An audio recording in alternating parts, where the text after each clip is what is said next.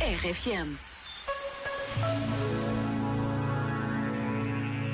Todos somos testemunhas uns para os outros, seja em família, num grupo de amigos ou de colegas de trabalho. O que dizemos e fazemos tem consequências na vida uns dos outros. E há dias felizes em que testemunhamos as boas consequências das nossas atitudes e palavras, como há outros em que tudo parece errado. O surpreendente é descobrir que Deus espera sempre o melhor de cada um de nós. Por vezes, basta a pausa de um minuto para querermos esse melhor.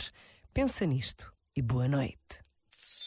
Este momento está disponível em podcast no site e na app.